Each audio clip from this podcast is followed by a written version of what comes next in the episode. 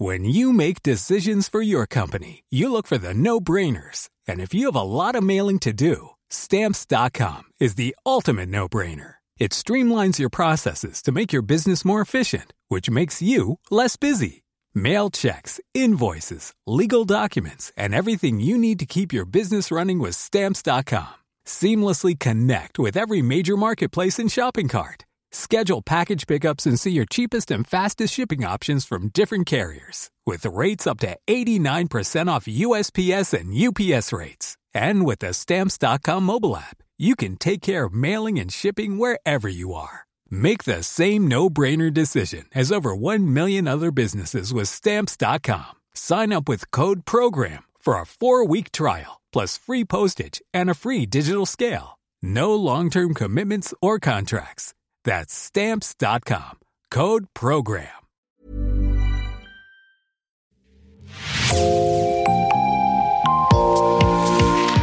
Bonjour et bienvenue dans l'actu dans la poche, le podcast quotidien d'actualité du Grand Sud-Ouest, signé Podcasting. Podcasting, ce sont des entretiens avec des journalistes, des médias indépendants de la région qui sont nos partenaires, mais aussi des séries, des longs reportages et des interviews. Je m'appelle Jean Berthelot de Lagleté et l'épisode du jour vous est présenté par Raphaël Larder de l'équipe Podcasting.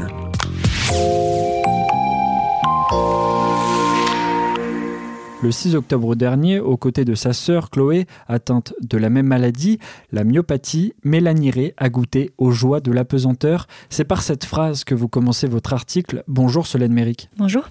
Vous êtes journaliste pour Aki.fr, vous êtes l'autrice de l'article Mélanie a vaincu sa myopathie grâce à l'apesanteur. Vous décrivez dans ce reportage un moment de joie, une parenthèse à plus de 8500 mètres du sol. Nous allons évidemment reparler des conditions de ce vol. En fait, pendant de courts instants, Mélanie Ré, atteinte de myopathie, a pu voler. Cette maman de 28 ans qui a deux enfants est atteinte d'une maladie rare. Elle touche les muscles et se manifeste par une diminution progressive de la force au niveau du bassin des cuisses et des épaules. Mélanie Ray est en fait en fauteuil roulant lorsqu'elle est sur Terre. Là, pendant 2h30, elle s'est sentie légère comme une plume, vous a-t-elle confié. Derrière l'apparente joie qui se dégage de votre article se cache en fait un problème bien plus grave, celui de l'errance médicale, un autre point que nous allons aborder durant cet entretien. Mais d'abord, est-ce que vous pouvez nous parler de la maladie dont est atteinte Mélanie Ray, la myopathie? Comment l'a-t-elle découverte? Alors, tout d'abord, c'est pas la myopathie, c'est une myopathie en particulier, c'est la myopathie des ceintures. C'est, euh, comme vous l'avez précisé tout à l'heure, en fait, une diminution de, la force des muscles euh, au niveau du bassin. Et ça descend aux cuisses et euh, des épaules et donc un peu des bras aussi. Ceinture au niveau des épaules et ceinture du bassin. comment elle l'a découvert? Alors en fait, ça a commencé, tout allait bien dans la vie de Mélanie. C'était une jeune femme, une, adolescente comme les autres. Euh, mais euh, autour de ses 15 ans, en fait, elle a commencé à, avoir des, chutes inexpliquées, un essoufflement pour euh, gravir les escaliers, des difficultés à se relever d'une chaise, par exemple.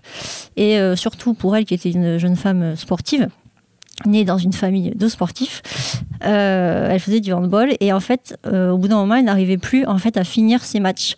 Il fallait qu'elle arrête à la mi-temps. Elle était euh, trop fatiguée, une sensation de fatigue extrême. Donc c'est comme ça que elle s'est aperçue qu'il y avait quelque chose qui n'allait pas, tout en se disant en fait dans sa tête que simplement le sport n'était pas fait pour elle et qu'elle était peut-être un peu faible, mais voilà, elle se disait pas qu'elle avait une maladie grave. Euh, par la suite, en fait, c'est à peu près euh, un an après euh, ses premiers symptômes qu'elle n'identifiait pas comme tels, mais qui en étaient. Elle a fait un examen, une prise de sang, comme on peut en faire dans n'importe quel cas, qui n'était pas du tout lié aux symptômes qu'elle ressentait. Et dans le cadre de cette prise de sang, son médecin s'est aperçu qu'il y avait des, résultats qui étaient un peu inhabituels. Et donc ça l'a alerté. Et à partir de là, voilà, on a cherché sa maladie. Et donc, euh, cette maladie, ça s'est avéré être euh, encore un peu plus tard, euh, cette fameuse myopathie des ceintures ou calpainopathie en langage en langage maladie génétique. Alors il y a d'un côté la myopathie et d'autre part ce vol en 0G. Qu'est-ce que c'est? Est-ce que vous pouvez nous l'expliquer, ce vol en apesanteur? Alors, euh, vol en apesanteur, ici, bien sûr, c'était dans un avion. Donc, euh, on reproduit l'état d'apesanteur. C'est un vol 0, G, ça veut dire zéro gravité. Et donc pour recréer cet état d'apesanteur, les, pilotes de l'avion, là dans le cas de Mélanie, c'était l'avion qui est basé à Bordeaux, c'est la société North Space, et c'est un avion, c'est un avion de ligne, quoi, un A310, un gros avion un Airbus, qui, pour lequel en fait le ou les pilotes euh, vont mettre en œuvre des manœuvres euh, paraboliques. ceux qui ont fait un peu de maths voient à quoi ça ressemble une parabole, comme une grosse vague. Euh, c'est-à-dire que l'avion se vole normalement, puis se met dans une inclinaison de 50 degrés, il accélère, il monte, il monte, et puis il coupe les moteurs quasiment. C'est un phénomène de, de roue libre en quelque sorte, ce qui fait que l'avion va au bout d'un moment se stabiliser et redescendre. Et à partir du moment où on coupe les moteurs, il continue à monter un peu, il se stabilise, il redescend toute cette période-là qui dure en fait 22 secondes, c'est très précis crée un état d'apesanteur pour les gens qui sont à l'intérieur de l'avion. Et euh, voilà, ça fonctionne comme ça. Peut-on dire que ce sont les mêmes sensations que les astronautes? C'est totalement les mêmes sensations qu'un astronaute, puisque les, les astronautes euh, débutants, on va dire, euh, s'entraînent à l'intérieur de, ce, de cet avion à 310. Donc c'est totalement ces sensations-là. Alors maintenant que nous savons ce que c'est la myopathie et un vol en apesanteur, pourquoi le fait de se retrouver là-haut est-il bénéfique pour Mélanie? Qu'a-t-elle exprimé? Alors c'est bénéfique parce que, pas pour sa maladie en elle-même, mais pour son moral. Parce qu'en fait, dans cet état d'apesanteur, Mélanie se retrouve légère comme une plume. Or, son problème à elle, c'est qu'elle a plus de force euh, sur Terre, quand elle a les pieds sur Terre. Donc une fois euh, dans cet avion-là, elle se retrouve totalement légère et donc elle peut de nouveau bouger, de nouveau faire des mouvements qu'elle qu'elle n'avait plus fait depuis des années.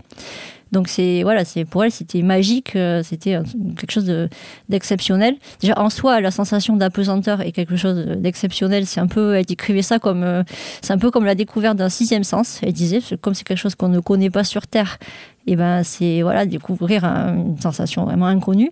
Et en plus, au-delà de ça, au-delà de cette sensation de légèreté, elle, ça lui a permis de renouer avec des des mouvements euh, ben, qu'on fait nous tous les jours et qui à elle ne lui sont, ne lui sont plus possibles plus d'efforts, plus voilà une vraie une vraie libération, une vraie euh, victoire sur la sur la maladie en quelque sorte, le temps de cette apesanteur. Comment ça s'est passé pour Mélanie, pour elle, par exemple au décollage? Alors à ce moment-là, effectivement, euh, juste avant, enfin c'est comme quand on est dans une voiture, quand on accélère, on peut se ressentir un peu poussé euh, en arrière. Et là, c'est pareil, ça, fait une gravité supplémentaire en fait, ce qui fait qu'on se ressent euh, beaucoup plus lourd à l'inverse qu'en état normal. Je crois que c'est on atteint les 2 G et, et, donc du coup on est plus lourd et puis tout d'un coup euh, tout d'un coup, bah, on se met à flotter dans l'air. Et à l'inverse, quand la parabole euh, se termine, redescend, que l'avion redescend et remet les gaz justement pour, éviter qu'il s'écrase, hein, il remet les gaz pour contrôler euh, la vitesse, et ben c'est de nouveau, on a de nouveau une sensation de lourdeur qui va coller les gens un peu au sol de l'avion. Euh, et, voilà, puis après on retrouve une sensation normale pour, pour tout un chacun euh, dans cet avion qui va ensuite remonter parce que le, le, phénomène de parabole, la manœuvre de parabole est faite euh, une trentaine de fois sur les 2h30 que dure, que dure le vol.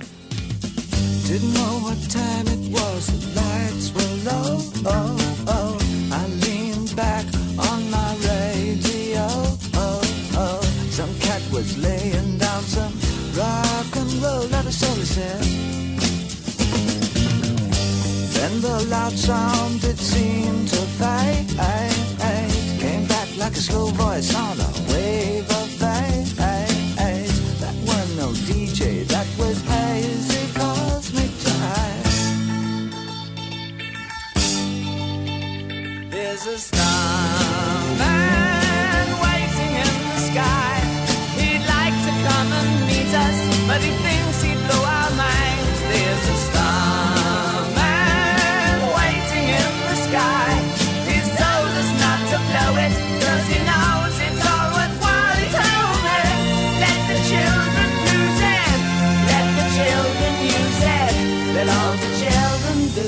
Dans l'avion, Mélanie Ray euh, n'était pas seule puisque Thomas Pesquet l'a accompagnée. Alors Thomas Pesquet, c'est l'astronaute français qui a travaillé durant de longs mois à la Station spatiale internationale, l'ISS. Pourquoi euh, lui était-il présent? D'habitude, on imagine que ce vol est réservé à des scientifiques, c'est ça? Alors oui, euh, les vols en 0G ont été créés effectivement ben, pour recréer l'absence de, pesanteur, et donc pour pouvoir faire des expérimentations sur, sur, sur, comment se passent les choses quand on est là-haut, quand on est humain et qu'on y habite et tout ça, mais aussi pour des, des raisons scientifiques, parce qu'on on peut analyser certains phénomènes qu'en étant en apesanteur. Donc ces avions étaient à la base créés pour, pour la recherche, pour la science, mais ça permet aussi, comme on le disait tout à l'heure, et c'est aussi un élément de science, de former des astronautes débutants à, savoir se mouvoir dans le dans la dans la pesanteur parce que c'est pas si simple en fait. on est, voilà, il faut arriver à se contrôler malgré le fait qu'on n'ait plus du tout de, poids pour soi-même. Donc c'est des éléments comme ça effectivement à la base.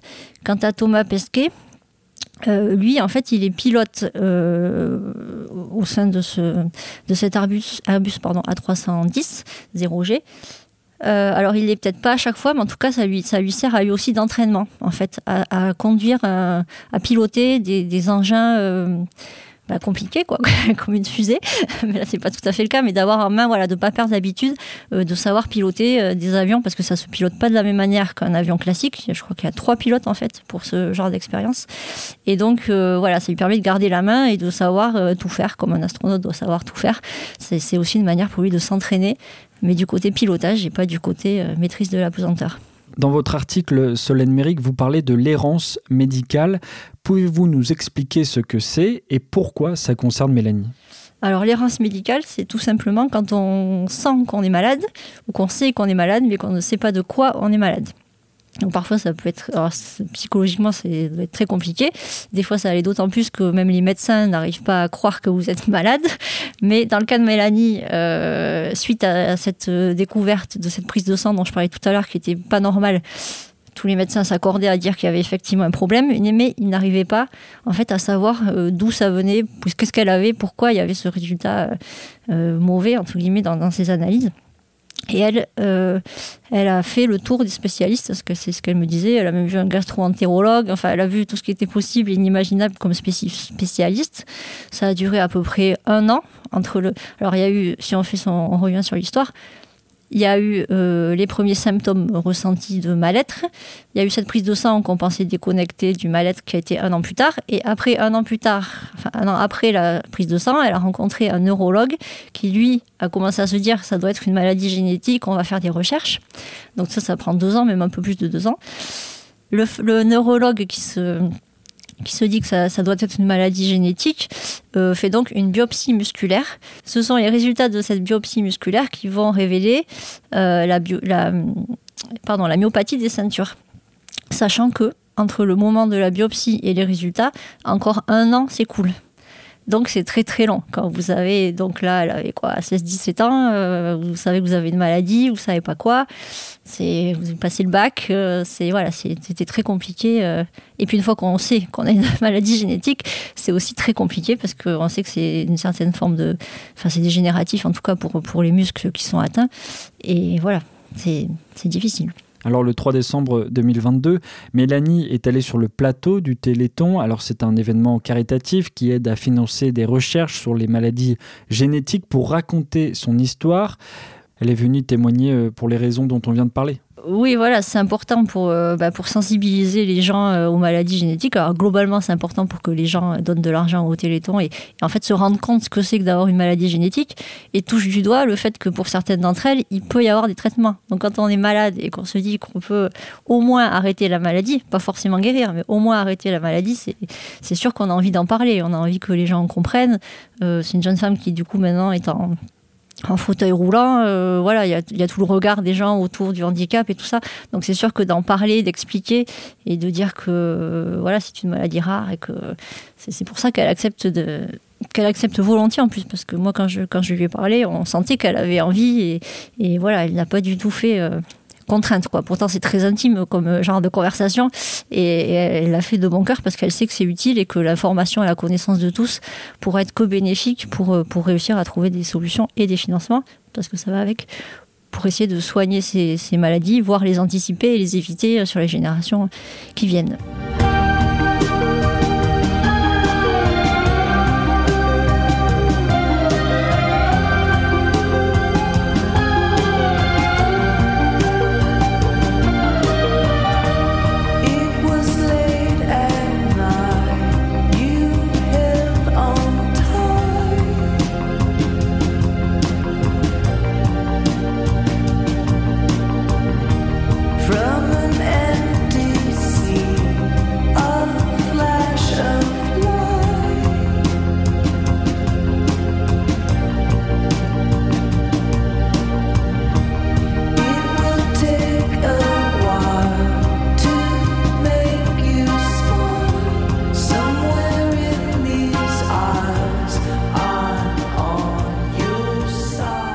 Son combat, euh, est-ce que vous savez où en est la recherche sur la maladie, sur la lutte contre la myopathie? Alors, sur la myopathie des ceintures, il y a des, en fait, on en est au stade d'essai clinique.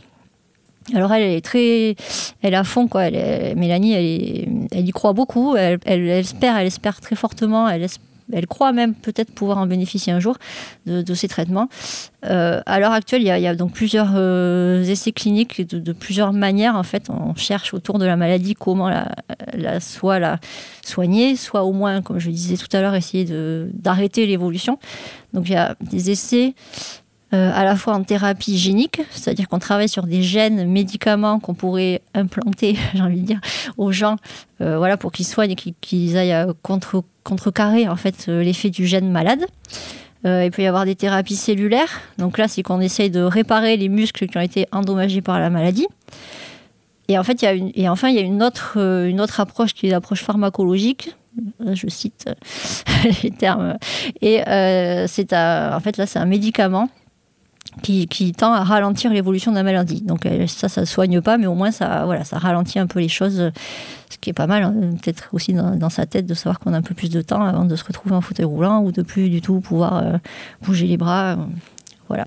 Est-ce que c'est une expérience que Mélanie va pouvoir revivre? En tout cas, est-ce que c'est un souhait qu'elle a exprimé? Alors, elle le souhaiterait, je pense, vu comment elle en parle et vu le, on sent que dans sa voix, c'est un vrai, il y a un vrai rayonnement quoi. Quand elle en parle on sent que c'était un moment euh, exceptionnel pour elle. Donc elle, souhaiterait euh, vraiment le revivre mais c'est pas forcément dans les médias parce que euh, comme on disait tout à l'heure ce sont des vols qui sont prioritairement scientifiques pour les recherches. Mais de temps en temps, si les gens sont intéressés, il peut y avoir des vols un peu commerciaux, si on peut dire, c'est-à-dire qu'on vend les places pour, pour pouvoir avoir son vol en apesanteur, mais c'est quand même environ 7000 euros. Les 2h30. Donc il faut pouvoir y aller. Donc Mélanie, euh, de ce point de vue-là, ça me paraît compliqué. Cela dit, euh, ça fait effectivement partie de ses rêves parce qu'elle me disait que, pendant ce vol, euh, ça avait été un vrai bonheur pour elle de se sentir légère, de pouvoir bouger et normalement, quoi, quasiment normalement mais qu'elle avait quand même un très très grand regret, c'est que pendant ce vol, elle aurait vraiment aimé être accompagnée de ses deux enfants, parce qu'elle a deux petits garçons euh, de 6 ans et 6 mois, je crois, ou peut-être 3 ans et 6 mois. Euh, et, elle me dit, mais s'ils avaient été là, ben, j'aurais pu les prendre dans mes bras. Et c'est un truc qu'elle peut plus faire euh, au jour le jour, ou qu'elle se force, c'est horrible, elle se force à faire un câlin à ses enfants, une fois par jour, mais c'est une torture pour elle. quoi. C'est euh, un mouvement, un moment vraiment horrible. Je me dis quand son enfant il pleure et que, que tu peux pas aller le, le consoler, pour une maman, c'est très très dur.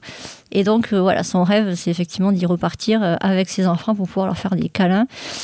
Et le rêve encore plus fort, c'est d'avoir un traitement pour pouvoir faire des câlins à ses enfants, euh, y compris chez elles, dans leur lit, euh, sur la Terre. Voilà. Merci Solène Méric. Merci. Votre article sur le vol en apesanteur à bord de l'A310 est à retrouver en ligne gratuitement sur acquis.fr.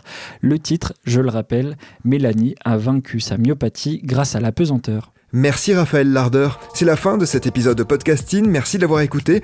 Réalisation Olivier Duval, rédaction en chef Anne-Charlotte Delange, production Sophie Bougnot, Clara Echari, Myrène Garaïco-Echea, Inès Chiari, Raphaël Larder et Marion Ruot, coordination éditoriale et programmation musicale Gabriel Taïeb, iconographie Magali Marico. Retrouvez-nous chaque jour à 16h30 sur toutes les plateformes d'écoute. Podcasting, c'est l'actu dans la poche.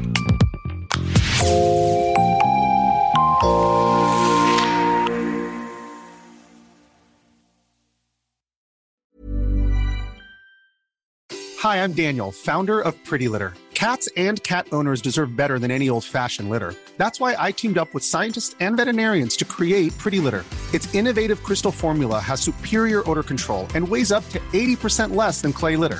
Pretty Litter even monitors health by changing colors to help detect early signs of potential illness. It's the world's smartest kitty litter. Go to prettylitter.com and use code ACAST for 20% off your first order and a free cat toy. Terms and conditions apply. See site for details.